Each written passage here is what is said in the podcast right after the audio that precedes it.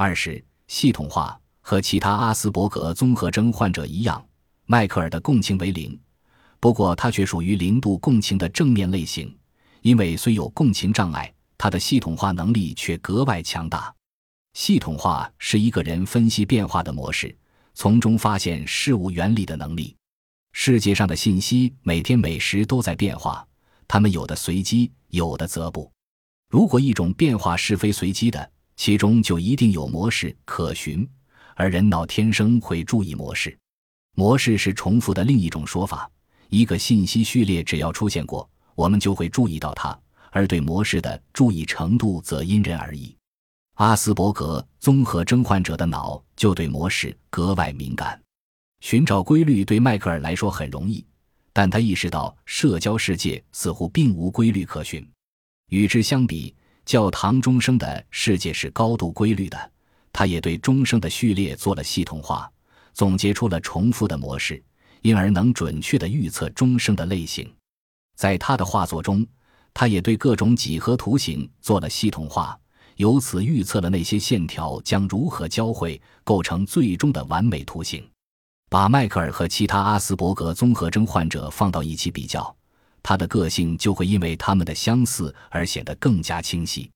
凯文是另一个阿斯伯格综合征患者，面对社交场合同样困惑。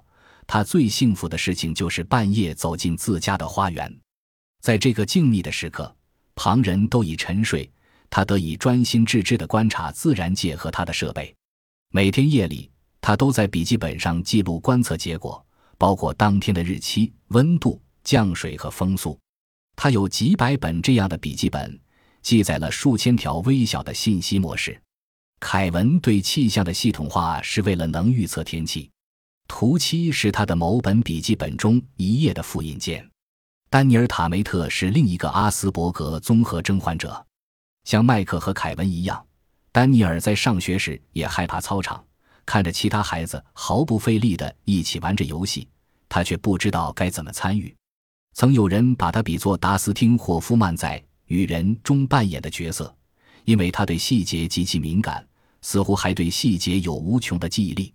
他训练自己把数字啪记到了小数点后两万两千五百一十四位，由此赢得了欧洲冠军。丹尼尔对数字的系统化能力远超常人。他能心算两个六位数的乘积，速度堪比电脑。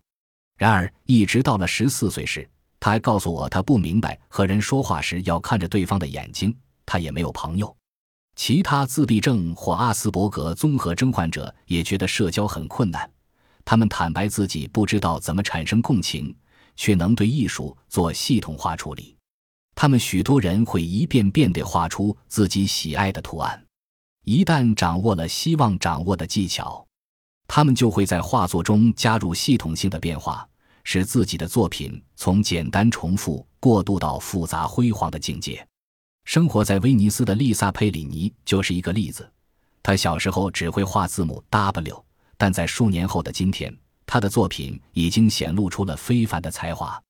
德雷克帕拉维奇尼双目失明，是一个典型的自闭症患者。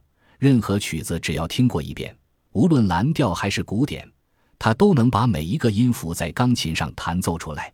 虽然有这种系统化音乐的才能，他在与人简单对话方面的能力却极其有限，大多时候只能重复对方的话。